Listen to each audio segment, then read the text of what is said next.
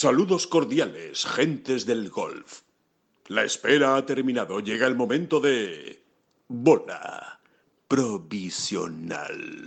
Victoria de Brooks Koepka en el PGA Championship. Primer torneo, primer grande, primer mayor que gana un jugador de Leaf eh, con contrato en, en, vigor, evidentemente. Así que, evidentemente, bueno, marca un antes y un después. Vamos a analizar todo lo que ocurrió este domingo, ese triunfo de Koepka, hasta dónde llega, las declaraciones de Koepka, lo que dijo sobre Leaf, cosas realmente muy interesantes. Nos vamos a Rochester, que sí, que todavía tenemos allí a David Durán. Empezamos son las flechas la culpa del indio, que no son las flechas la culpa del indio. Si hay viento, si llueve, no influye en el swing, no importa si es marzo, noviembre o abril. La culpa del indio, la culpa del indio, la culpa del indio, la culpa del indio.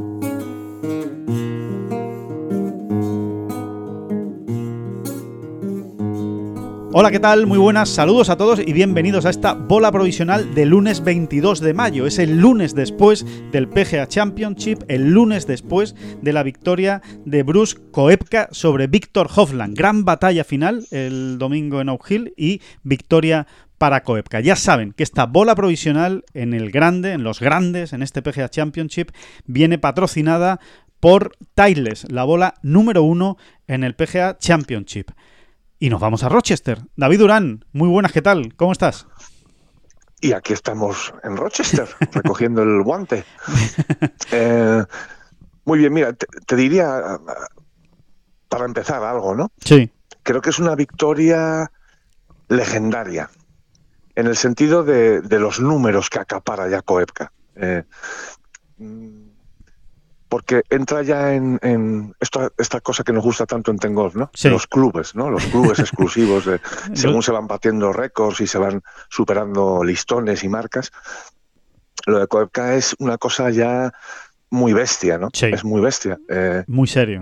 Lo, que este, sí, o sea, mm, a ver, más que legendaria, lo que está haciendo es ampliar su leyenda en los grandes, porque verdaderamente hay que reconocer que lo de Koepka en, estos torneos se sale absolutamente de cualquier, eh, no, te diría incluso de cualquier racionalidad. Sí, sí, es, absolutamente de locos, es de locos. Estoy totalmente de acuerdo, eh, David. Es que es que no no existe un jugador eh, en la historia que haya ganado más medios que torneos regulares. O sea, es que es una cosa de locos.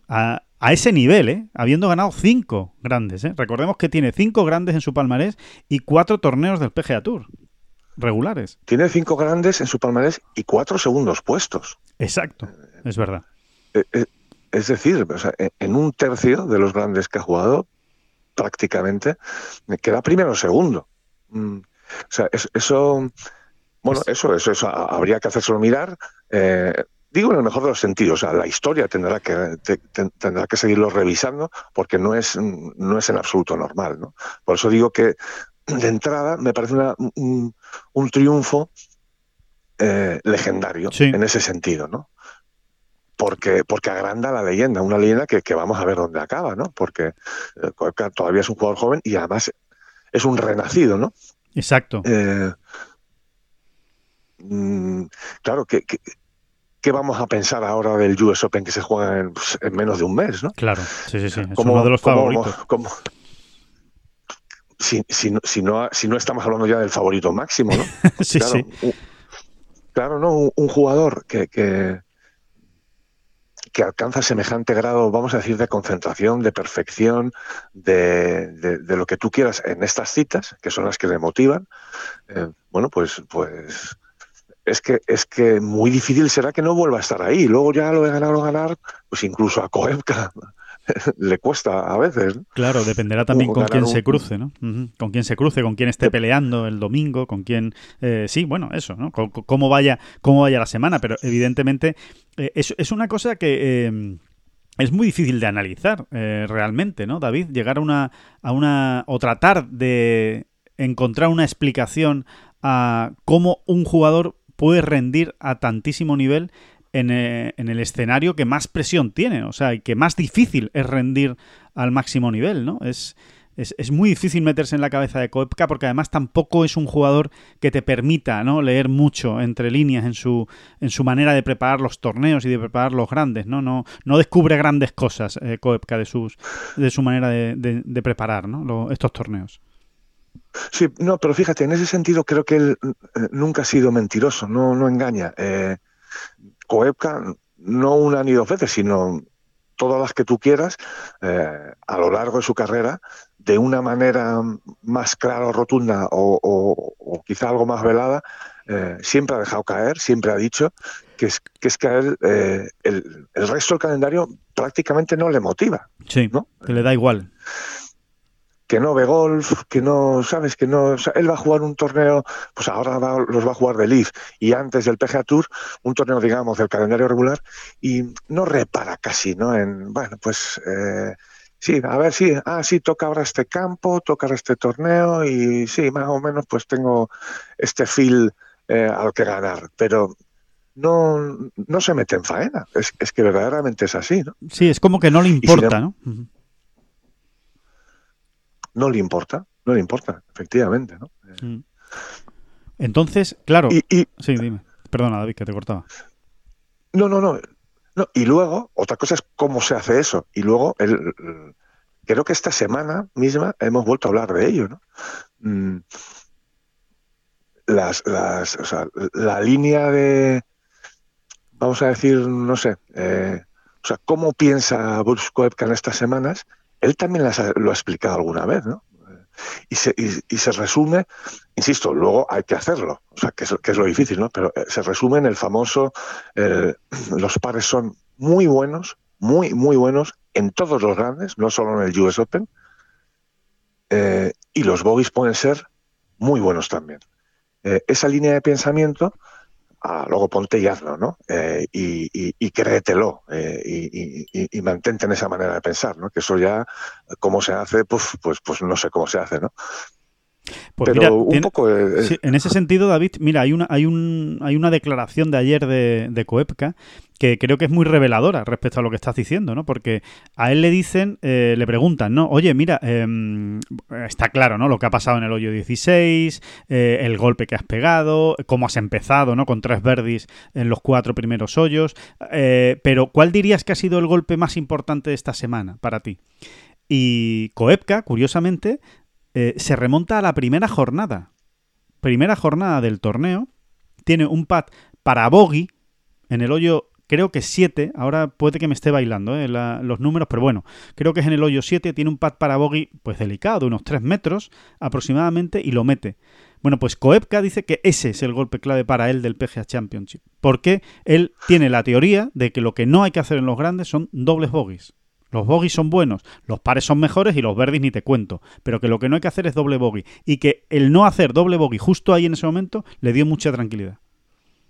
Sí, y, eso de no hacer doble bogey tiene su miga, ¿eh? porque hay que pensar que estos, no siempre, no siempre se puede evitar, evidentemente. Hay veces que te vas al agua y es que ya no te salen las cuentas de ninguna manera, ¿no?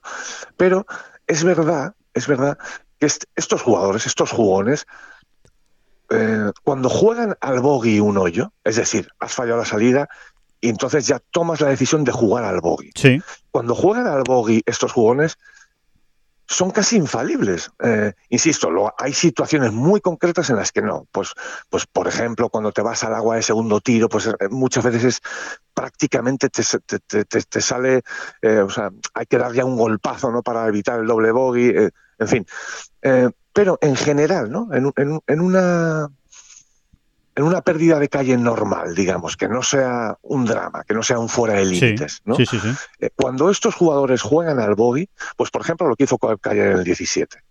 Por ejemplo. Mm. Cuando cuando estos jugadores juegan al bogey son casi infalibles, es muy difícil que no lo saquen adelante. ¿no? Y es una manera de pensar eh, muy, muy concreta y muy interesante, ¿no? Eh, para llevar a cabo incluso, pues eso, no solo jugándote el torneo, sino en la primera ronda, ¿no? Que es cuando tú dices, bueno, estamos en la primera ronda, aquí se voy a arriesgar. He perdido la calle, tengo la bola en el RAF, pero veo un huequecito, voy a intentar tirar y resulta que acabas fallando al lado malo, o te acabas yendo al agua, o acabas metiéndote en un lío mucho más gordo todavía, ¿no? Eh, eh, es tener la humildad. tontería. es, es tener la humildad, David, de asumir el bogey, ¿no? De comerte el bogey. Decir, oye, mira, esto es bogey. Ya está. He fallado este golpe y esta, la penalidad, el peaje que pago es bogey. No voy a hacer ahora el golpe de mi vida para intentar salvar un par que seguramente en porcentaje tengo un 10, un 15, un 20% de posibilidades o un 30% de, de sacar el par si me sale el golpe perfecto. Sí, sí, ya no saca el par. Es que eh, hay veces que desde esa situación ya complicada, todavía incluso ves un hueco y dices, y espérate que no patee para Verdi, ¿no? Claro. Cuando en realidad, eh, mm, bueno, insisto, ¿no? O sea, cuando en realidad eh, jugando al bogey en según qué situaciones, que son la mayoría, ellos son infalibles. Yo creo que se me entiende más o menos. Sí. Infalible no hay nadie, ¿no? Pero cuando estos tíos juegan al bogey en una situación, digamos, mm, problemática, pero no dramática, de verdad que son prácticamente infalibles. Es muy difícil que no saquen el bogey. ¿no? Bueno, de hecho hay otro momento importante. David. Y de hecho, y de hecho, Alejandro, que bien sabemos todos que jugando al bogey, cuántas veces salen pares, ¿no? Y entonces lo que sales es súper relanzado, ¿no? Eh, claro. no, sales con la sensación de, que has hecho Verdi. casi con la sensación de haber hecho un Verdi. Exactamente, el bogey ya lo tenías asumido, luego no hace daño, y, y sin embargo, esos pares que también ellos sacan, pues eso, jugando a calle, tercer tiro a green y luego enchufar un par, ¿no? Cuando sacan el, par, es, sale muy relanzado, ¿no? Esa sería una de las claves. Luego hay que ser muy bueno y tener muy claras las cosas y, y evidentemente Brusco Eka tiene una cabeza de granito en ese sentido, dicho en el mejor sentido, claro. Sí, sí, no, no, no que sea cabezón eh, ni que tenga la cabeza dura, sino de que, de que efectivamente eh, tiene la estrategia muy bien planteada y no se sale, no se sale de lo, de lo que él tiene eh, ideado, ¿no? No, te decía que otro ejemplo, precisamente de ayer, David, de esta manera de pensar y de, y de, y de hacer las cosas de Coepka, es el hoyo 6. En el hoyo 6, de nuevo, vuelve, bueno, es un momento muy importante, se va al agua de salida, a un agua criminal criminal que yo creo que ha costado, eh, pues no lo sé, eh, decenas, decenas de dobles bogies durante esta semana en el PGA Championship. Y Koepka sale de allí con un bogey y hasta pateando para par, desde lejos, es verdad, pero pateando para par, ¿no? O sea que eh, realmente tiene una gran capacidad Koepka para, por lo menos en los grandes, minimizar los grandes errores, ¿no? Y como tú dices, esa es una de las claves, ¿no? De su, de su manera de afrontar los, los medios. Sí, sí, sí, porque él lo ha repetido muchas veces, ¿no? Eh, los pares son muy buenos y esto que, parece como de, no sé, de, primero de jugador de élite de golf, de primer jugador de élite, eh, luego, eh, luego no lo ves, o sea, luego ellos no lo asumen. Mm, o no todos lo consiguen asumir en todo momento, ¿no? Y resulta que es muy importante, porque, a ver, Koepka también está dando por hecho hay que ponerse en su piel al final. Es la piel de un gran jugador que, que prácticamente da por hecho que pues, las ocasiones de Berry también van a ir llegando según, según juegues muy bien los hoyos, en los pares 5 o lo que sea, ¿no? Sí. Em, pero, pero qué es curioso, esto que parece tan sencillo de decir, ¿eh? Eh, luego se ve que no es tan sencillo de, poner en práctica. ¿no? Eh, los, los pares son no buenos, sino buenísimos. ¿no? ese es el, el ocurra lo que esté ocurriendo, porque claro, luego hay veces que te confunde, hay un tramo del torneo donde de repente, mm, pues eh, entiendes o tus compañeros de partido están haciendo algún verdi más eh, y no puedes salirte de esa línea. Dices, sí, sí, pero estos son 72 hoyos y tengo que mantenerme ahí, ¿no? Los pares son buenísimos y, los verdis, claro, los, los, verdis te, te baila una jota ya, ¿no? Cuando, eh, completamente, completamente. Que, que el... Em, a ver, la victoria de, de, Koepka, eh, evidentemente, bueno, él, lo dice en plan, en plan Michael Jordan, ¿no? Como si fuera Michael Jordan o como si fuera eh, Tiger Woods en su día. Eh, he vuelto, ¿no? Dijo ayer en la, en la rueda de prensa, ¿no? Como diciendo, bueno, había, había algunos que me daban por muerto, eh, especialmente, bueno, él mismo se dio por muerto, ¿no? Todo hay que decirlo, ¿eh? O sea, él, él en la rueda de prensa de ayer, después de ganar, eh, se muestra bastante sincero y dice, mira, yo no, no puedo decir que en algún momento pensé que me retiraba del golf, pero sí que pensé que o me recuperaba bien de la rodilla, o de verdad podía de nuevo entrenar como a mí me gusta y como yo quiero entrenar al golf, o lo iba a dejar lo iba a dejar. Esa decisión sí que la había tomado. Había tomado la decisión de o yo me recupero bien o yo no voy a seguir arrastrándome o jugando por jugar al golf y a medio gas, ¿no? Eh, eso sí que lo, lo tenía muy claro. Y, efectivamente, bueno, pues esta, esta victoria lo que le hace es refrendar que todo ese trabajo que ha hecho con la rodilla, pues ha ido bien, que él ya ha recuperado ese, ese nivel. Y yo lo que creo, y esto evidentemente es una opinión absoluta y completamente mía y personal e intransferible, eh, yo creo que él a día de hoy está arrepentido de haber firmado por Leaf Golf. Lo que ocurre es que evidentemente él no lo va a decir nunca, eh, o a lo mejor lo dice dentro de 10 años, o 20 años, o, o 6 en un documental de Netflix. Eh, lo acaba diciendo, pero yo creo que él ahora mismo está diciendo, ¿en qué día firmé yo por Leaf Golf? Aunque evidentemente le haya venido muy bien pertenecer a Leaf Golf. Bueno, eso te iba a decir, ¿no? Que hay dos maneras de verlo. Eh, por un lado, le ha venido de cine, y si él es honesto consigo mismo, ten, tendrá que verlo así para el resto de sus días. Claro. Le ha venido de maravilla. De hecho, de hecho, si yo fuera Greg Norman, o si, o si, o si yo me pongo venga, hoy va el asunto de ponerse en la piel de otros. Venga, pues si, si, me pongo en la piel del saudí de turno o de, o de Greg Norman incluso, yo no estaría muy feliz con todo lo que Koepka ha ido diciendo y haciendo, sinceramente, ¿no? Porque Koepka ha dejado de una manera más o menos clara, clara eh, eh, quiero decir, quizá no de una manera rotunda, pero sí bastante clara, ¿eh? ha, ha, dejado muy claro que él se va a Live porque entiende que ya no puede competir con estos, con estos chicos, como él decía. ¿no? Completamente. O sea, yo, yo con, eh, eso no deja en muy buen lugar al. Eh, bueno, de hecho, lo deja por los suelos. Pero es evidente que a Koepka ha venido fenomenal, ¿no? Porque ha encontrado esa paz, esa tranquilidad, ¿eh? Eh, esa, ese situar en el primer lugar de la prioridad recuperarme, recuperarme, recuperarme, rehabilitar, rehabilitar, reforzar, eh, ponerme sano, ¿no? Claro. Eh, sí, y, a la, por, y a la vez, David... No le import, porque sí. verdaderamente no le importaba eh, un pimiento eh, cómo quedase o cómo jugase en los torneos de libre. Es que es así, es que es así. Claro. ¿no? Claro. Entonces, digamos que ha sido como una larga pretemporada de seis meses desde que él ficha por firma por Leaf hasta que empieza de nuevo a estar otra vez en, en, en, forma, ¿no? Que es allá por, pues no sé, noviembre puede ser, sí, por ahí, ¿no? Sí, por noviembre, efectivamente, que empieza ya a hacer buenos resultados. Sí, es una manera de competir sin presión eh, o sin frustración. Sin frustración, porque evidentemente si todo esto lo hubiera tenido que hacer en torneos del PGA Tour, él estaría sometido a la presión de tener que pasar un corte, a, a la presión de a ver si juego los cuatro días. Eh, si fallas el corte, no es lo mismo, porque te vas con la cara de fracaso, ¿no? Es decir, hay que ver que otra vez eh, he fallado el corte y mañana lo vuelvo a fallar. Sí, tú, el, el, el, mismo amor propio, ¿no? O sea, es que estoy compitiendo con los mejores y, y, y quiero seguir ahí, ¿no? Y resulta que no puedo entrenar como yo quiero. Eh, eh, mete también ahí la presión de los playoffs de la FedEx. Yo soy Brusco, Epka, yo tengo que estar entre los 30 mejores, ¿no? Eh, en fin, eh, no, es que ha sido así. O sea, realmente él, eh, gracias a Leaf, fíjate, no creo ni que, ni que esto estuviese programado de esta manera, ¿no? Pero gracias a, a su marcha Leaf ha podido priorizar la salud. Es que es así. Exacto. realmente es así, ¿no? Exacto. O sea que, en cierto modo, lo que hay que, lo que, hay que decir es que eh, bueno, o, o, a la conclusión ¿no? que se llega, es que eh, Bruce Koepka eh, ha utilizado Leaf Golf de maravilla, que le ha venido muy bien, ha sido algo que se ha cruzado en, su camino en el momento exacto que se tenía que cruzar y que le ha venido de perlas, pero que realmente uno después eh, escucha a Bruce Koepka, eh, le lee entre líneas, y lo que no es entre líneas, porque ayer le preguntaron varias veces por Leaf Golf y la verdad es que no le dio ningún cariño.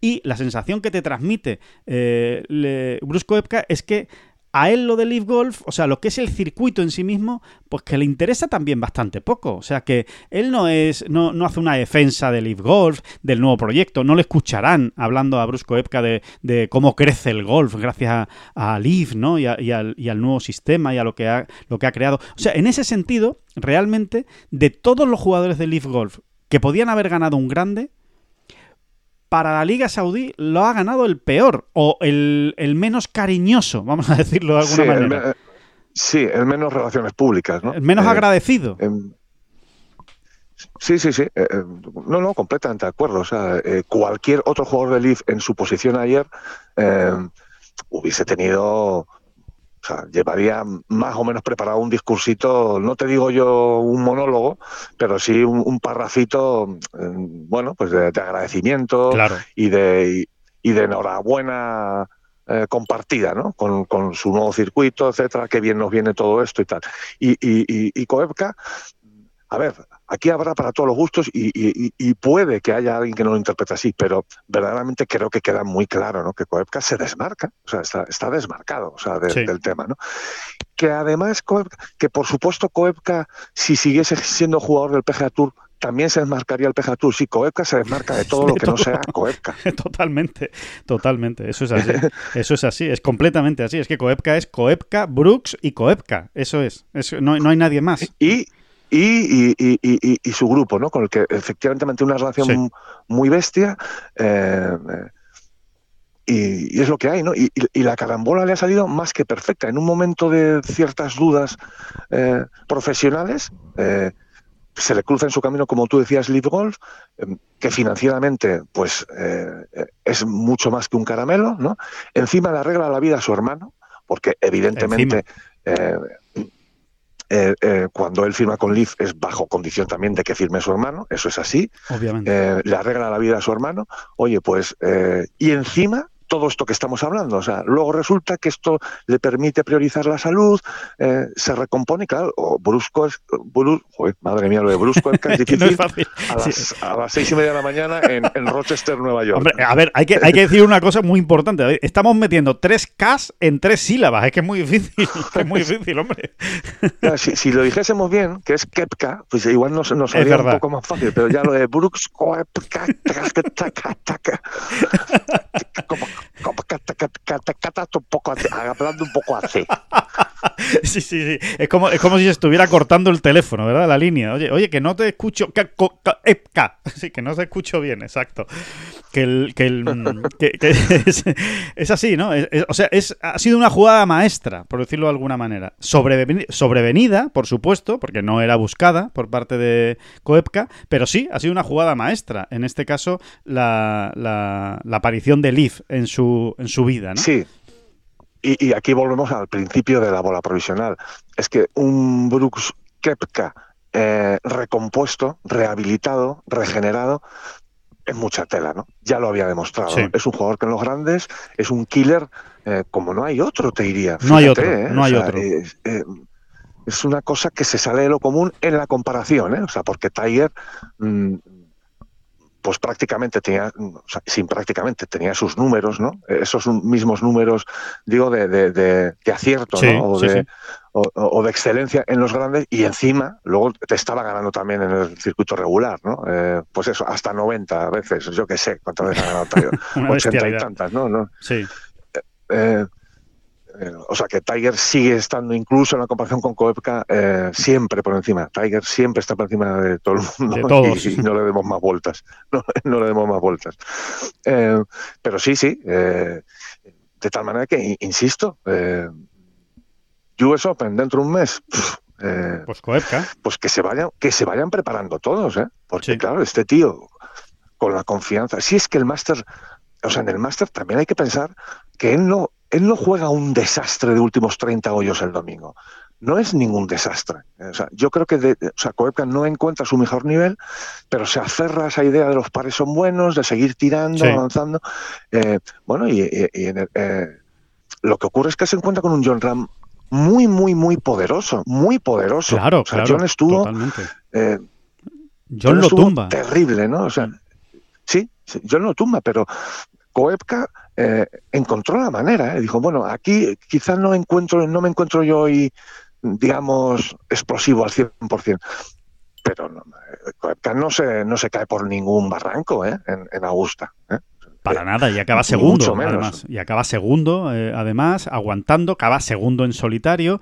No, por eso te iba a decir que precisamente toda esta reflexión que estamos haciendo sobre Koepka, ¿no? y y esa capacidad tan extraordinaria que tiene de ganar los grandes cuando está ahí para, para ganar los que se le escapan pocos, eh, le da todavía más mérito, si cabe, al triunfo de, John en el, en el Masters. Y no, no es por barrer para casa en este sentido, pero que es verdad que si, que si alguien pensaba, sí, bueno, es verdad, le ha ganado, pero claro, es que Koepka llevaba mucho tiempo sin estar ahí, Koepka no estaba bien, eh, Koepka venía pues un poco desentrenado de estar en lo grande, pues, pues ha ganado un mes después. Ha ganado un mes después, o sea que muy desentrenadito no estaba en el Masters Koepka. Hay que darle todo el mérito a lo que hizo John un mes después y, exacto. Y si no se encuentra con John, eh, lo peor que le podía haber pasado es pues salir a un desempate o con el mismo John o con Johnny Mickelson, pero eh, que insisto, que no es de esas veces que tú dices el líder se ha despeñado, ¿no? Es verdad. Ha pegado un derrapaje y se ha caído por el abismo. No fue eso. O sea, no fue el mejor Koepka, es verdad, pero lo que tuvo delante es un rival muy bestia. Eh, y, cuando no hay más que rebobinar y ir pensando realmente cómo jugó John aquel día, cómo fueron dándose todos los pasos, aquel día eterno, además de 30 hoyos, en fin, ¿no? Y para, darse cuenta que fue más mérito de, John que, que, de mérito de Cuenca, porque además, claro, John hubo un momento en que se puso ya en la posición de ahora soy yo el que te está presionando a ti, ¿no? Eh, exacto. No lo dejó meterse nunca a, a Koepka en el torneo. Exactamente. Una vez que se le subió a la chepa ¿eh? Eh, eh, y coge el liderato, John ya hubo un momento, no le dejó, como tú bien dices, ¿no? O sea, no permitió que se lo creyera. Sí, no permitió que se lo creyera, que, podía volver o, que podía ganarle a John. Sí, y aún así, pues realmente el torneo llegó como, como casi siempre, ¿no? Como también ayer, como también ayer. ayer, el torneo se decide en el hoyo 69, ¿no? Realmente, ¿no? Totalmente. Que es cuando bueno, pues cuando Hoblan, bueno, eh, se dice, se comenta que Koepka hoy a las 5 de la mañana se ha ido con un saco a dormir allí, al banker ese del hoyo 16. Sí, además es que, además es que, se, ha echado, se, ha echado, al lado del banker en el RAF y no lo ve nadie. O sea, pero que está ahí, que está ahí tumbado. O sea, que tengan cuidado con el cortacésped. Exactamente, celebraron, celebraron, celebró con su grupo, con su equipo de trabajo, con sus amigos y después todos muy despacito, ¿eh? sin hacer ruido, se fueron a O'Hill, ¿eh? entraron con, bueno, pues con, con, con, las últimas botellas de champán y se, y se apostaron ahí en el, a, la vera, a la vera del bunker de, este del lado derecho en el fairway del 16 y y no sé si levantaron un monumento incluso, ya ahora, ahora, me acercaré y... ahora lo miras, un castillito de arena mínimo, castillito de arena hicieron mínimo. porque, porque realmente, no lo hemos comentado, pero esa carambola también es, es, de, es de locos. Y, Y, nos vamos a hartar, o sea, dentro de 20 años, el que siga vivo, eh, en, los, sobre todo en los PGA, seguirán repitiendo la secuencia de cómo Cory Connors el sábado en, eh, la, enchufa, la, o sea, la empotra en el talud, la bola, en ese, en ese bunker, cuando era líder del torneo, y, de esa manera cede el liderato a, a Koepka, y como un día después, prácticamente en el mismo centímetro cuadrado del bunker, eh, eh, Víctor Holman le, entrega en bandeja el torneo. Sí, sí. De, eh, hecho, yo no. Exactamente con la misma jugada, empotrando la bola también. Sí, sí. Yo no descarto que la bola de Hovland se empotre en el hueco que dejó la bola de Connors. ¿eh? No lo descarto, porque es, es, absolutamente impresionante, eh, porque es a la misma altura, en el mismo sitio. es, es, una cosa curiosa, ¿no? Y, y llama la atención, llama la atención que eh, desde fuera y con, el, con los escasos conocimientos y no siendo profesionales y no estando ahí, ¿no? no sabiendo lo que realmente se vive en una situación de esas, pero es inevitable que llame la atención diciendo, pero si le pasó a Connors el, día antes, ¿cómo le puede volver a pasar a, a Hofland 24 horas después? O sea, ¿cómo, ¿cómo no pudo ser, entre comillas, más precavido? ¿no? Y al final es que es que realmente la línea es muy delgada. Es que la línea entre pegar ese filazo, ¿no? O, pegarlas limpia y empotrarla contra el bunker, contra el talud, y que salga bien como exactamente quieres, es que estamos hablando de una diferencia mínima en el golpeo, en un golpeo de máxima precisión. Sí, sí, de milímetros, realmente. Y, en, esa, en esa posición con la bola te diría sobre todo con los pies un poco eh, eh, más alto eh, por encima de la bola, eh, es, eso, es cuestión de milímetros, o sea, que entre el palo de una manera o de otra y, ya no te va a superar el, el, talud, ¿no? Un talud que, que, tampoco es tan bestial, ¿verdad? O sea, precisamente por eso les ha ocurrido a los dos, ¿no? Porque no, eh, desde luego, eh, calibraban el peligro, pero pero no parece un golpe imposible en ningún caso y, y, allá que fueron, ¿no? Allá que fueron. Y después la mala suerte también, porque, oye, todo hay que decirlo, que, que también es mala suerte, que se empotre. O sea, quiero decir que muchas veces hemos visto golpes de esos que pegan en el talud y salen, ¿no? 20 metros después a calle, o 10 rebotan y o, rebotan hacia atrás, ¿no? Que también puede pasar, pero no, eh, da la casualidad de que en, los dos casos se empotra y además el alivio que reciben los dos jugadores es infernal. O sea, es muy incómodo, con la, con la, bueno, con una posición absolutamente extraña, en fin. Que, que, eso es realmente, ese es el momento que le cuesta a Víctor Hofland el, el PGA, eh, que como tú dices, David, se recordará durante mucho tiempo ese, ese ¿no? Y esos dos golpes consecutivos de Connors y de, y de Hofland, pero que, dicho esto, eh, yo creo que eh, hay que darle mucho crédito, ¿no? O valor también a esa jornada final de Víctor Hofland. Al final es el único realmente que le planta cara a Koepka y que, y que le dice, bueno, pues eh, yo aquí por lo menos voy a intentar llegar hasta el final y ponerte las cosas difíciles. Pues sí, sí, sí. o sea, me parece a mí que, que, Víctor Homeland, o sea, que a Víctor Homeland no se le puede reprochar nada y él haría mal reprochándose algo a sí mismo, ¿no? Yo creo que hace una vuelta mucho más que decente, diría que notable, rozando el sobresaliente y, y bueno, con, el, con, el, con, ese accidente final, pues tan de mayor, ¿no? Tan de golf, qué, qué tontería, ¿no? Qué mayor, ¿no? Si esto ocurre todos los días en todos los torneos de golf, ¿no?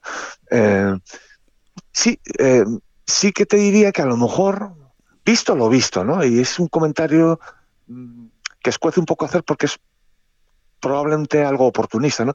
Pero sí es verdad que a Hopland le falta un hervor también, ¿no? Eh, realmente él se mete en la pelea varios, varias veces a lo largo de la vuelta ayer. Él se mete de lleno en la pelea.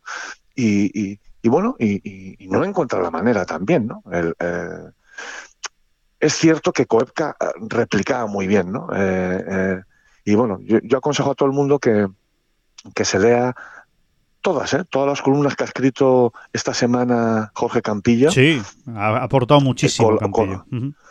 Ha aportado muchísimo, realmente. A mí me han encantado, ¿no? Sí. Em, y me he perdido. Ah, sí, sí, no, sí, sí. Eh, Campillo establece como uno de los momentos claves de, la ronda de ayer el pad de par que enchufa a Koepka en el 13 y, y, no puedo estar más de acuerdo, realmente, ¿no? Eh, es, claro, ese, es Bruce, ese es Koepka, ¿no? Es uno de esos momentos, David, que definen un torneo y que definen una, ronda final. Porque si ahí eh, Koepka hace bogey, aparte de que evidentemente pierde un golpe, qué tontería, claro, en lugar de hacer par, haces bogey, pues pierdes un golpe, ¿no? Vaya chorrada que acabo de decir. No, es que es un bogey no forzado de los que duelen, porque eh, es verdad que Koepka falla la calle, pero el segundo tiro la coloca perfectamente en calle, el tercer tiro es malo, es un tercer tiro malo que se queda corto de green, pero se le queda en la zona de la entrada de green perfectamente colocada, eh, en la escapada, o sea, es, un, es un chip que para este nivel, para estos jugadores, no es ni difícil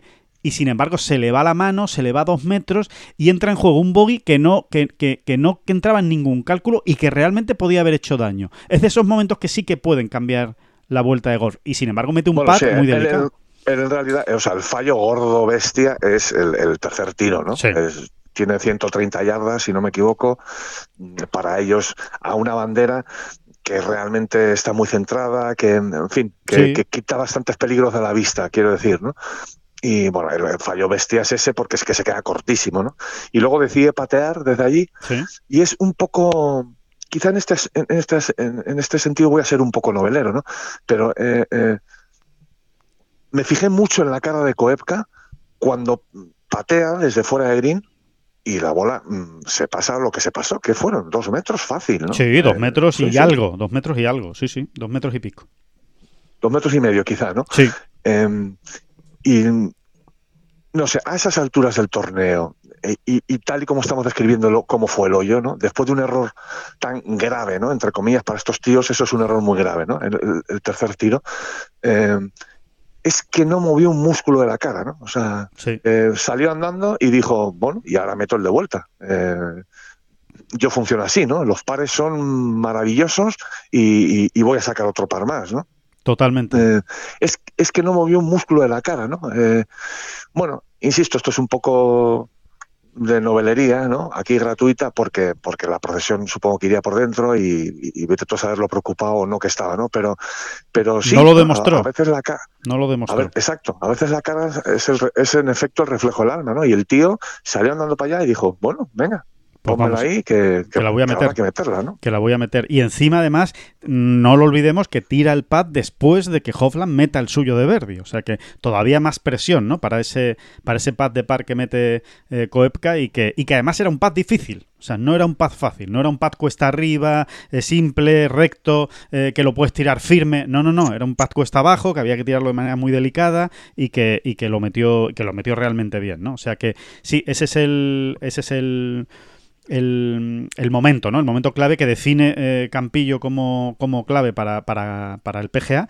y que efectivamente, pues eh, así fue, ¿no?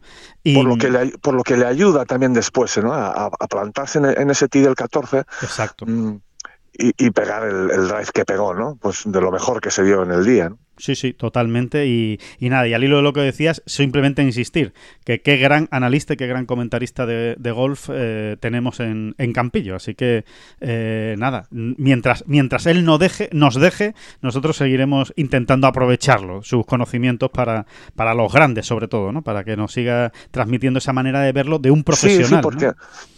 sí, porque desvela además. Eh, o sea, o desmenuza, ¿no? O mete el bisturí de la manera en que solo lo puede hacer alguien que se ha visto en situaciones parecidas. No digo jugando un mayor, ¿no? Que en sí. este caso Jorge todavía no, no, no, ha podido sentir tener esa sensación, pero sí de, de, de, de estarte jugando un torneo con, contra otros jugones y bueno, ese tipo de situaciones mete muy en el bisturí, ¿no?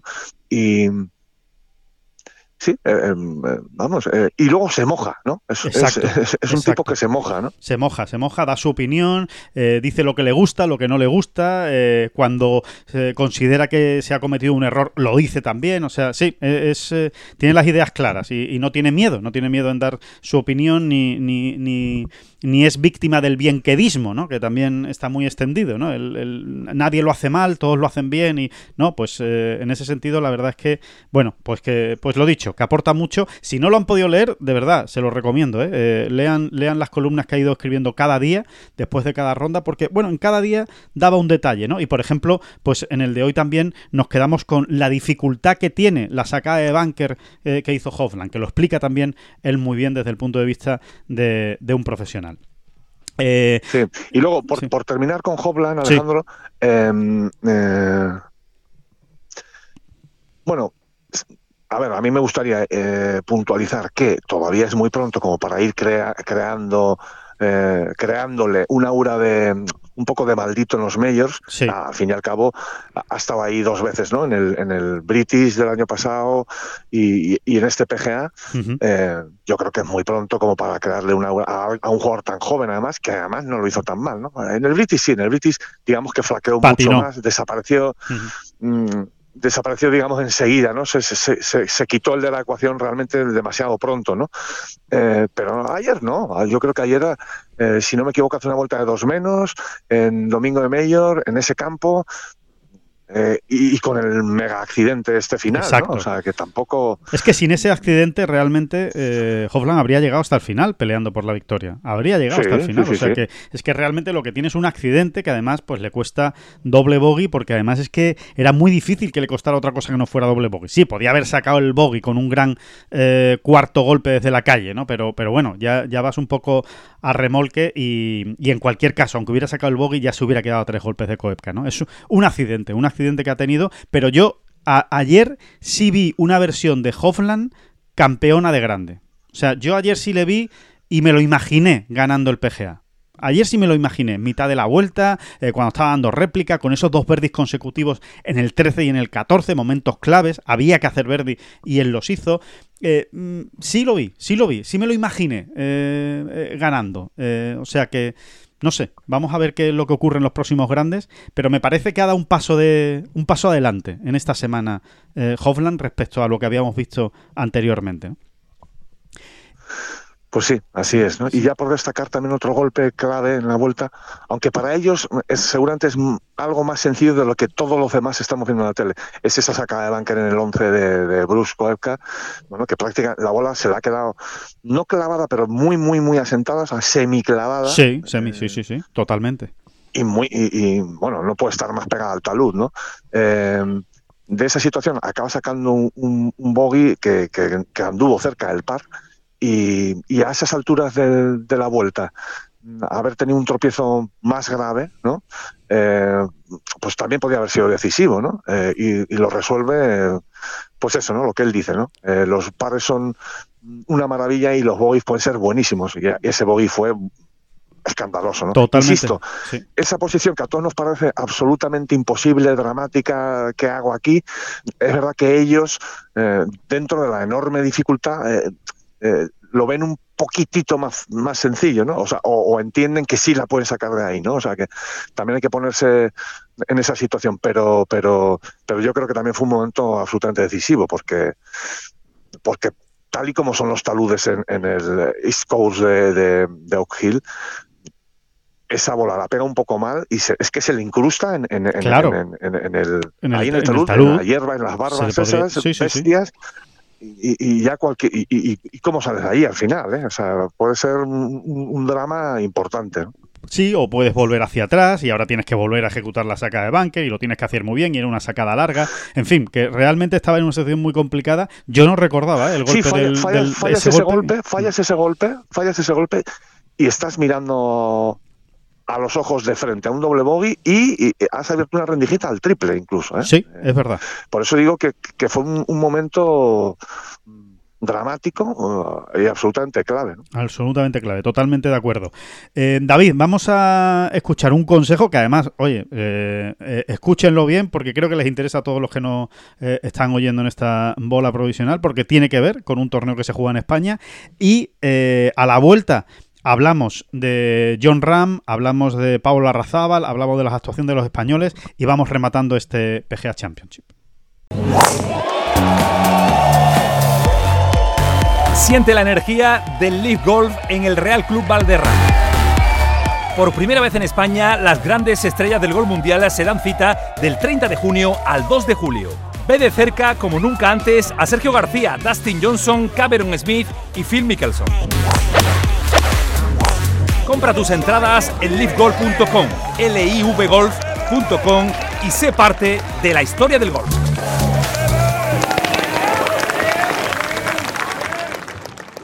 David, los españoles en el, PGA Championship. Tuviste la oportunidad además de hablar ayer con los dos, de estar con la Razábal y de estar con Ram al final del torneo.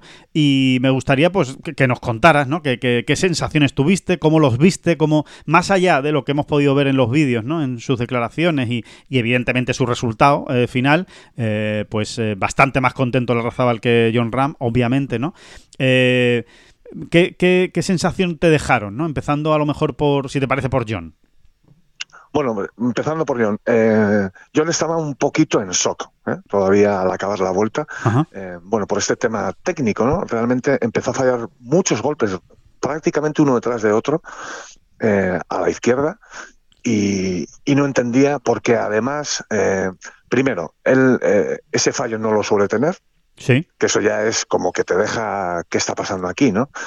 Y segundo, eh, él lo explica muy bien, cuando lo tiene, eh, la bola no acaba de esa manera. Es decir, él, nos explicaba, yo es que no, no, no solo fallar a la izquierda, o sea, eh, todos lo sabemos, ¿no? Los jugadores tienen su fallo predilecto, ¿no? entre comillas, ¿no? Exacto.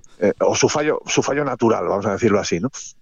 El que controlan. es, ese. es, el fallo que controlan y que dominan, ¿no? Dentro de que es fallo, pero lo controlan, por lo menos. Sí, bueno, no, y que por lo que sea es su fallo natural, ¿no? Eh, en, el, de John no es ese, y, él puntualizaba, y cuando fallo por la izquierda, la bola se me queda más corta, ¿no? De tal manera que incluso eh, hasta eso se puede meter en la ecuación en un momento. Claro. Bueno, voy a probar, pongo este tiro, porque si fallo por ahí se me queda un poco más corta y, tampoco estoy en una situación tan horrorosa, ¿no? Mm, y, y no, se, estaba fallando estaba fallando largo, ¿no? Y eso, a John eso le, tenía... le tenía amargado para empezar y, y- y- y casi en shock, te diría. Y al acabar la vuelta estaba todavía, eh, hablaba con nosotros, pero estaba realmente, yo creo, pensando en, en eso, cómo, qué, qué ha ocurrido, ¿no? Realmente, ¿no? Sí, sí, estaba como oído. ¿verdad? Como sí, sí, como abstracto en, en lo que le había pasado, ¿no? Sí, y yo fíjate, yo no, yo no, esto, bueno, me, me voy a meter en un, en un terreno donde no me llaman, donde no tengo absolutamente ninguna autoridad. Si es que tengo autoridad en algún terreno, que lo dudo. Sí, hombre, sí, claro que sí. Eh, no, no, no, pero, pero, pero, Ya, pero, pero fíjate, creo que haría mal John en darle demasiadas vueltas a esto. Eh, me parece que no hubo ninguna tara o ninguna ningún error técnico realmente, ¿no? A mí, a mí lo que me parece es que eh, ayer eh, John arranca con una vuelta, eh, bueno, encuentra ese arranque bestial que llevaba buscando toda la semana y que le hacía tanta falta. Ya desde luego no era para ganar el torneo, pero mm, empieza a armar una vuelta que podría haber sido, pues, una vuelta de época, Sí. la, la vuelta del torneo. La vuelta del torneo, Tratándose de él, Sí, sí. tratándose de él, ¿no? No es que haga dos verdis, es que hace dos verdis absolutamente maravillosos. Eh, perfectos, ¿no? Eh, de libro. Encima, encima, eh, salva un, un par eh, delicadísimo en el hoyo 3 para Cierto. darle continuidad. Eh, y curiosamente, el primer error, digamos, grosero o grave, ¿no? En, en- en, digo, en los estándares de estos tipos, viene en ese hoyo 3 y no es, no es un fallo a la izquierda, es más bien un fallo a la derecha. ¿no? Sí, Eh, bueno, sí, más bien, es un fallo claramente a la a derecha. la derecha y largo. Eh, probablemente, sí, probablemente él buscaba, eh, no se lo pregunté, ¿no? Pero probablemente en ese hoyo 3 él buscaba una bola, un draw, un ligero draw, Sí. entrar, entrar a la bandera así y la bola le sale recta, ¿no? A la, a la derecha, ¿no? Eh, creo, insisto, creo que haría mal John en volverse loco con ese tema porque a mí me da la sensación que fue más un tema de, de adrenalina fue un tema más de, de, de que se pasó de rosca en, en, eh, vamos a decir así, en la inyección de energía, de adrenalina, llámalo como quieras, ¿no? Eh, buscando mm, ya una vuelta, tal y como había empezado, pues buscando la, la- la pasada, ¿no? Claro. Eh, Sí, sí, el, el, el vueltón del legendario que- del que se va a hablar durante 40 años, de, de mi vuelta en, el, en, en este PGA, ¿no? En este Oak Hill, porque es verdad que además el campo eh, estaba también para, para hacerle más verdes de lo habitual. Después no se hicieron vueltas tan bajas, ¿eh? Pero bueno, sí es verdad que se vieron varios 65, ¿no? Pero eh, es cierto que quizá tiene esa sensación John y eso lo que hace es que eh, es más un problema quizá de estrategia, ¿no? Que técnico, ¿no? Es lo que quieres decir, ¿no, David? No, no, de estrategia no. Fíjate, yo, yo creo que, que es un problema de, de, de que va pasado de vueltas de, de- empuje, de fuerza, ¿sabes? Ajá, De- de adrenalina, vamos. Sí, sí, sí, de adrenalina. Sí, pero, pero es que precisamente en, en- en- en su. En, en- en el relato que él hace de, de- de cómo son sus fallos realmente y tal, eh, ahí está la respuesta. Si tu fallo técnico normalmente cuando fallas por la izquierda es que te quedas un poco más corto, mm, si te ha sido más largo es precisamente por un exceso de, un exceso Claro. de, de, mm, Fíjate, yo no creo que estuviese apuntando a la bandera en el 6, por ejemplo, ¿no? O sea, porque era una locura, ¿no? Y está a punto de irse al agua, ¿no? Sí. Mm, No, eh, Sí, que no está, Insisto, apunta- o sea, no está apuntando a la bandera del 6, pero, pero sí que está apuntando seguramente más a la izquierda de lo que de lo que hubiera apuntado a lo mejor en otro momento, ¿no? no sé si es- no sé si es, mm, bueno, nos vamos a meter en un debate absurdo, ¿no? Pero Ya. que no sé si es un tema de apuntar como de que de que, de que iba un poquito pasado de vale, vuelta, ¿sabes? entiendo. De- sí, sí, un de- poco acelerado. Ujú. Exactamente. Más bien entiendo yo que es más un tema de, de ir acelerado que de un tema técnico complicadísimo que haya que revisar y que madre mía, no me estoy metiendo, ¿no? Claro. No, claro, no- claro. Sí, y todo viene de su Fue situación en el torneo, David. Y todo viene de su situación en el torneo, claro. Es que tiene sentido. O sea, estoy en una situación en la que realmente eh, ni me va ni me viene hacer eh, 68, 69, 70, 71 o 67. Es que o hago 63 y hago la vuelta del día y, y me salgo del mapa. Y entonces sí, entonces sí que realmente le, eh, le- le saco beneficio a esta última vuelta. O, o si no, todo lo demás pues me daba un poco igual, ¿no? También es por esa situación en Sí, la que todo estaba. viene, todo viene de su situación en el torneo y del arranque de la última Claro, vuelta, que exacto. es tan bueno que, y sobre todo, ellos ya saben que es el día en el que el campo va a estar más sencillo, Exacto. pero con diferencia, ¿no? Eh, bueno, pues también por la posición de algunos tees y demás, ¿no? En el hoyo 6, por ejemplo, se había adelantado un poco el tee. En fin, eh, por todo, ellos ya tienen ese, ese mapa hecho, ¿no? Si encima empiezas de, una manera tan poderosa, ¿no? Tan bestia, ¿no? Haciendo dos verdis y que dos verdis, ¿no? prácticamente no le queda más remedio que hacerlos, ¿no? Después de cómo jugó el hoyo, ¿no? Esos dos hoyos. Mm, bueno, pues sinceramente es que pienso que es así, pero esto es indemostrable y a lo mejor estoy diciendo una tontería. Yo creo que realmente yo lo que fue después es un pelín acelerado. Ni siquiera fue un tema de estrategia, es decir, mm, que estuviese apuntando. Claro, demasiado agresivo, ¿no?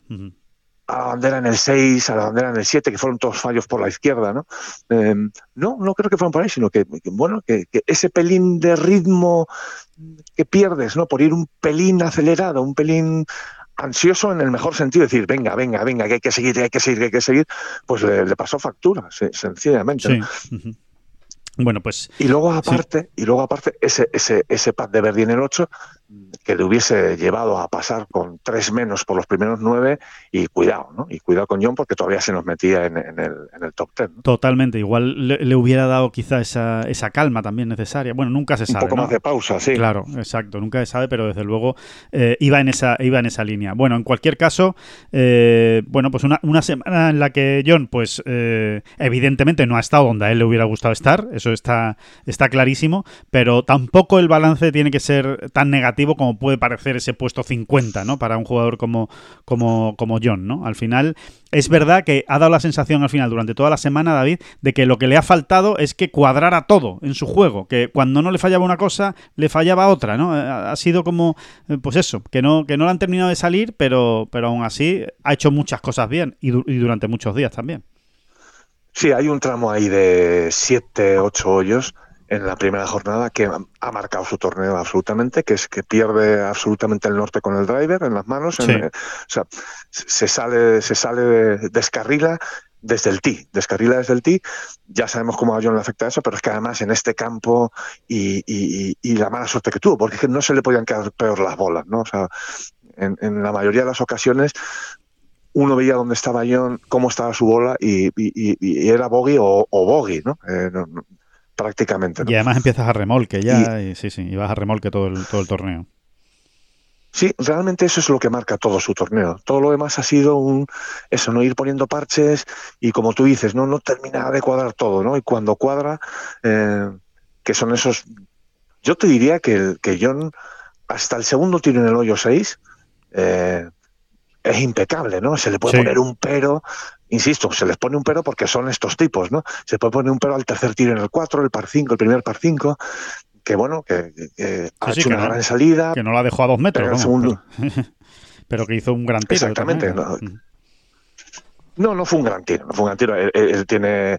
Eh, se, deja una opción de verde de 9-10 metros, sí, es verdad, pegando con un huechecito. Sí, no era una bandera fácil tampoco, pero bueno, insisto, para los estándares de ellos, eh, salvo ese pequeño pero, luego el 5 lo vuelve a jugar fantástico, no hace el verde de milagro, la salida del 6 es una maravilla y mm, hasta ahí realmente eh, impecable otra vez, ¿no? Eh,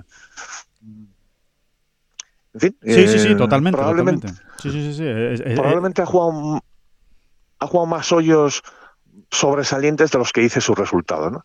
Pero bueno, de todas maneras, eh, tú a John le hablas del corte en un grande o en donde sea y, te corre a gorrazos. Y dice que a mí no me habléis de esas cosas, que yo no, que, corte ni qué corte. Yo el corte, para mí el corte es una cosa que no existe, no, no, no, no. No la contemplo. Pero, pero, pero, pero nosotros sí la contemplamos porque, porque es nuestro deber. ¿eh? Y, y, porque, y porque la historia, la comparativa, los datos dicen que pasar cortes en grandes, por ejemplo, anda, anda usted, que no va a ser tan sencillito, que no, va a ser tan sencillito.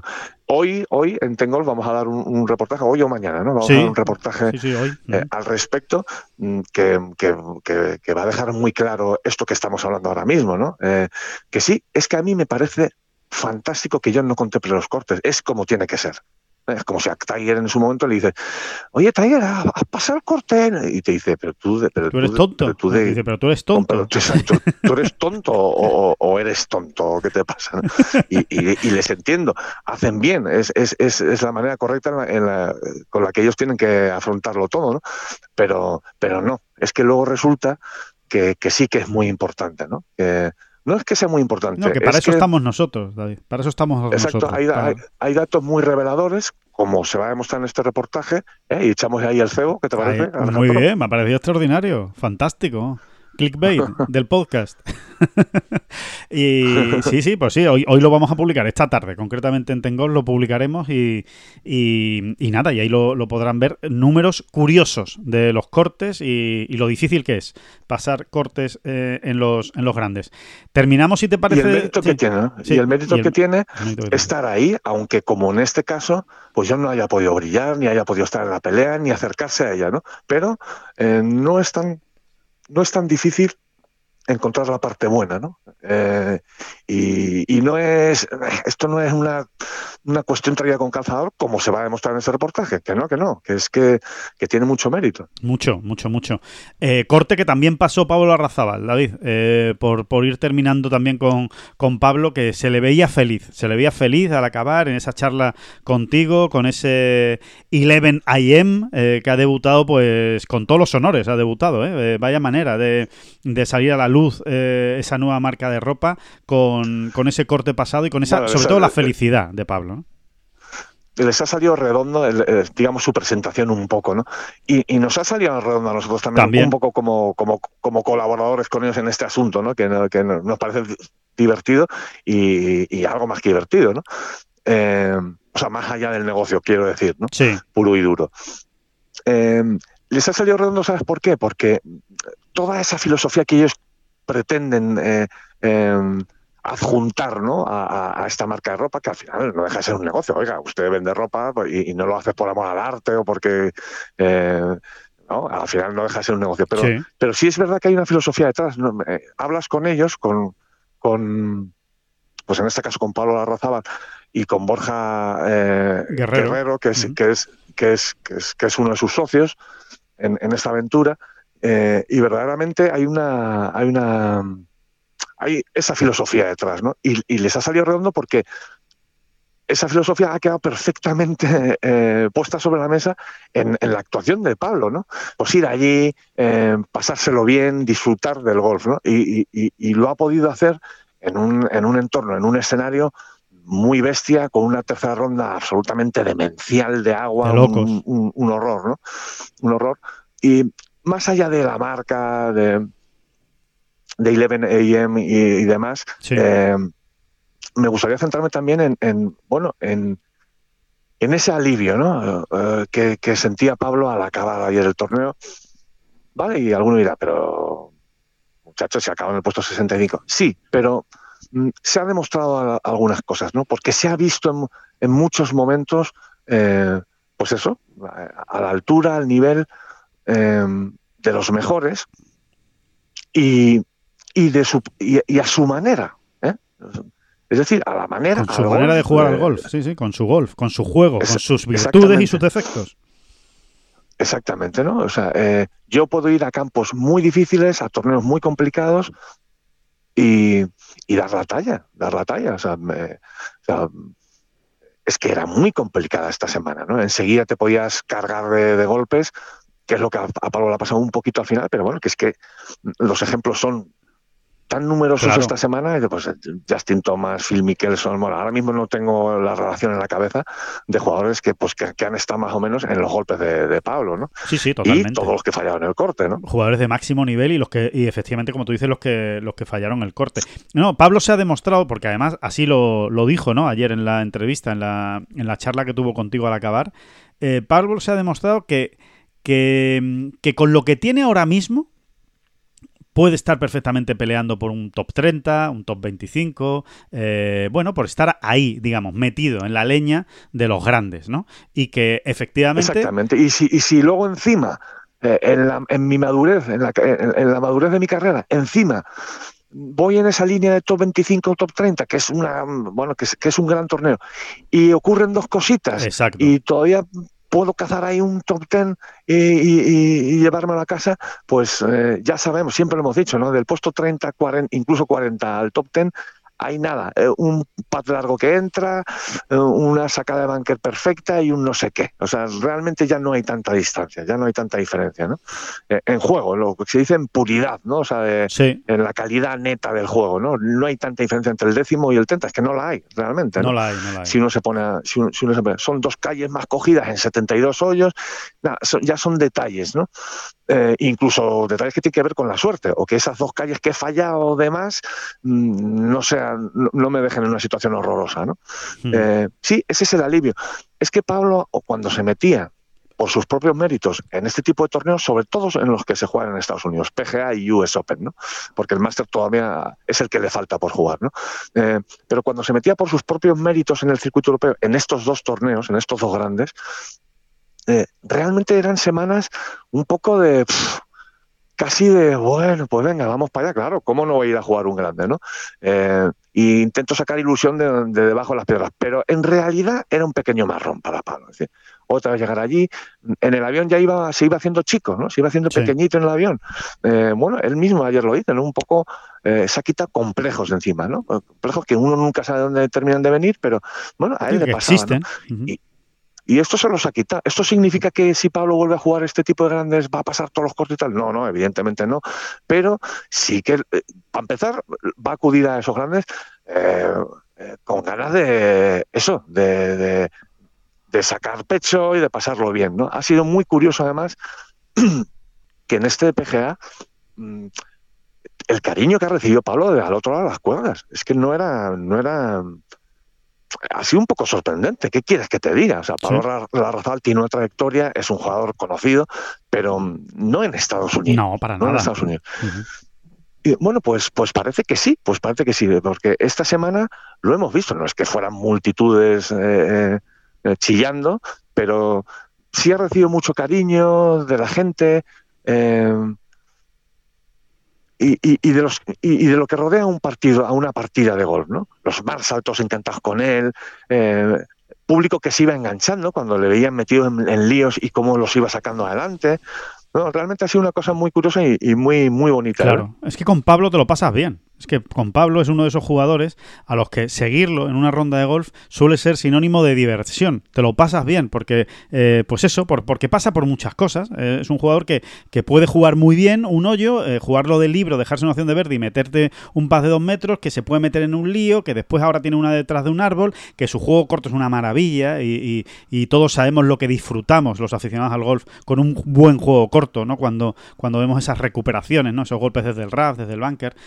Realmente es un jugador muy, muy atractivo eh, para seguir en un campo de golf y en Estados Unidos no están acostumbrados, además, a ver a ese tipo de, jugadores o a ese tipo de golfistas. No, la media no es así. La media ya sabemos cómo es en Estados Unidos. Son pegadores larguísimos, jugadores muy poderosos, eh, después con grandes hierros y grandes pateadores, ¿no? Eso, eso es un poco el, perfil del jugador más habitual en, Estados Unidos. Pero, pero el perfil más Larrazábal se ve menos y, lo disfruta mucho la gente, eh, desde luego, ¿no? Sí, luego se ha llevado también pues los piropos de, jugadores más que instalados en el top 50 mundial, ¿no? Keith Mitchell, por ejemplo, el Cali Keith Mitchell, toda esa historia que ya contamos. Eh, le pega una paliza, no deja de pegarle una pequeña paliza a Taylor Moore el, a Taylor Moore el día de el, día del, desastre meteorológico. Eh, bueno, oye, que, que, es un jugador un poco de, moda, digamos, ¿no? En, el circuito americano. En fin, oye, se lleva en la mochila muchas buenas sensaciones, aunque efectivamente luego el resultado te deje un poco aplanadillo, ¿no? De decir, bueno, eh, sí, he quedado 65, ¿no? Ojalá se pueda meter en el US Open. Ojalá se pueda meter en el US Open eh, la Razabal, porque estaría bien verle tan, tan pronto ¿no? y, seguido eh, de nuevo jugando un grande y jugando en Estados Unidos. Estaría bien, pero bueno, para eso hay que hacerlo muy bien en los torneos que hay, que hay aquí ahora por, por delante. Eh, por cierto, el que sí se metió en el US Open, y ya con esto, David, vamos terminando, fue Víctor Pérez. Fue, este sí que aprovechó la, el, el, el PGA Championship y con un buen resultado, duodécimo, que acabó eh, el jugador francés, eh, le ha permitido meterse entre los 60 primeros del mundo. Eh, precisamente ayer domingo por la noche se cerraba el primer plazo del top 60 mundial. Hay otro más adelante, justo la semana antes del US Open, pero ayer se cerraba uno. estaban pegándose por meterse Víctor Pérez y Ming Li por entrar en el top 60 y meterse en el, en el US Open. Bueno, pues al final van a estar los dos. Víctor Pérez, porque ha entrado en el top 60, y Ming Li aunque se ha quedado fuera en el puesto 61 del ranking mundial, entra porque es el mejor jugador del circuito europeo en el ranking de la Race to Dubai que no está clasificado para el US Open. Entonces, por ese por esa circunstancia sí se ha clasificado Mingwoli, que por cierto, ese ranking era uno de los que o por el que estaba peleando eh, Jorge Campillo. Eh, Jorge Campillo ha quedado tercero en ese ranking, se ha quedado muy cerca, ¿no? Mingwoli era el mejor de Harris Dubai, el siguiente era Olesen y Jorge Campillo ha sido el, tercero. Así que, pero todavía quedan opciones de clasificarse para, bueno, y, para, el US ir acabando también, eh, Alejandro, lo cortés no quita lo valiente. Em, merecido número uno mundial para Scotty Scheffler. Sin duda. Eh, que, bueno, en, esa lucha pues, absolutamente épica que mantiene eh, él y, John Ram, eh, bueno, pues ha aprovechado esta debilidad, esta vulnerabilidad de la que hemos hablado de John esta semana, ¿no? que viene todo de, pues, de esos ocho o siete hoyos en el jueves, la ha aprovechado muy bien, ¿no? Mm, realmente Scotty Scheffler no estuvo nunca totalmente metido en la pelea por la victoria ayer, pero ahí estuvo, eh, percutió, percutió, como nos gusta decir, ahí a pico y pala, brillante, tan brillante o no tan brillante, y bueno, y acaba en una segunda posición eh, empatada, eh, bueno, que le da el número uno en el mundo, pues muy merecida, porque, porque quedar segundo en un, en un grande, ¿qué quieres que te diga? Es que no falla, Scheffler, es que no falla, es que está siempre arriba, es, eh, es impresionante, ¿no? La, la, solidez, la consistencia que tiene, que tiene Scheffler, ¿no? Y a seguir con esta batalla, a seguir en los próximos torneos. Claro, es magnífica, es, es el Djokovic Nadal, ¿no? al final, ¿cuántas veces Nadal y Djokovic han dicho han comentado que este tipo de rivalidades lo único que hace es ayudarte a mejorar, porque claro, es que es que no hay tu tía, es que John ahora vuelve a casa y dice, mm, y, tiene esa espina clavada, quieras que no, dice, y, no te puedes relajar, ¿no? No te puedes relajar. John estuvo enorme también a la hora de ese análisis que hace, ¿no? Tan certero de decir, bueno, pues cuando empiezas a creerte invencible en esto del golf, eh, pues viene eh, eso, viene el señor Golf y te ponen otra vez los pies en la tierra, te ponen tu sitio, ¿no? Em, y, sí, estos grandes campeones que, que a veces parece que no, que van por la vida levitando, eh, una de las claves, creo yo, es la humildad, ¿no? La humildad para aceptar este tipo de situaciones y venga, tendrá que rearmarse, reagruparse y volver a, y volver a saco, pues en este caso en el Memorial, ¿no? Dentro de dos semanas. La próxima cita. Uno de sus campos preferidos, en fin, eh, otra batalla campal, ¿no? y, con, Rory McIlroy mirando de reojo, ¿eh? Que no, que no, que no descartemos a Rory McIlroy que ahí sigue, en el número 3 y, también con, con sus exacto, Sí, sí. Exactamente, que Rory parece que ha hecho un torneo ay, blandenguito, eh, blandenguito y, que acaba quinto, ¿no? Sexto, eh, séptimo, yo Por ahí. Sí, sí, sí, top ten, sí, sí, sí. No, eh, otro, otro igual. Otro que tal baila, porque vaya tres, vaya tres. Ram, y, si quieres, Alejandro, también para ir acabando, em, bueno, em, concluir finalmente que en efecto este PGA en, en, en Oak Hill ha supuesto un un alivio y un, y un impulso para el equipo europeo de la Ryder, ¿no? Finalmente lo vemos ahí, Víctor Hovland, ya hemos charlado, ya hemos hablado de Víctor Hovland, todo lo que hay que hablar, pero eh, hacía falta un poco también, ¿no? Un paso adelante Víctor Hovland, eh, que, bueno, que dé seguridad no solo a Luke Donald, sino pues a todos los aficionados, ¿no? Digamos, oye, que efectivamente esto va para adelante, ¿no? Eh, yo destacaría también a Tyrrell Hatton, que es de locos, ¿no? Porque él, eh, si, si John empezaba con un 76 el jueves, él empezó con un 77 y mira dónde ha acabado, ¿no? Eh, eh, bueno, sí, que Tyrrell Hatton a veces nos parece un tipo así mm, disperso y, muy, muy, disperso no puede ser uno cuando luego encadena tres rondas como las que ha encadenado él, ¿no? En, eh, insisto, en un campo muy difícil para terminar ahí arriba, a las, no sé, a las puertas del top ten, realmente, el Tyrrell Hatton, ¿no? Sí, sí, sí, completamente metido con dos, con un fin de semana eh, espectacular, que es lo que ha tenido eh, Tyrrell Hatton. Eh, y después, bueno, por supuesto, Víctor Pérez, ¿no? También hay que meterlo ahí, ¿no? Como, oye, pues... Víctor Pérez, Justin Rose, Son Lowry, son todos nombres que, bueno, que los encontramos ahí en el top 20, que han hecho un gran torneo. lo de Justin Rose, pues también, ¿no? Como, como remarcabas tú ayer, ¿no? Que, si acaso es un doble extra de buena noticia, ¿no? Porque, porque, porque es Justin Rose, ¿no? y, y y sabes lo que te puede dar perfectamente, ¿no? Si a poco que llegue en, buena forma, ¿no? Y, parece que lo está. Es un valor seguro, es un valor seguro Justin Rose y ojalá, ojalá realmente mantenga esta, este estado de forma hasta la Ryder, porque yo creo que le viene muy, muy bien al, equipo europeo una presencia de Justin Rose como la de él, ¿no? Que por cierto, ayer en los nueve primeros hoyos fue el que mejor jugó de Tia Green, eh, sin ninguna duda. Lo que pasa que se le escaparon unos pads ¿eh? Eh, dolorosos. es Sí, e, es casi injusto, ¿verdad?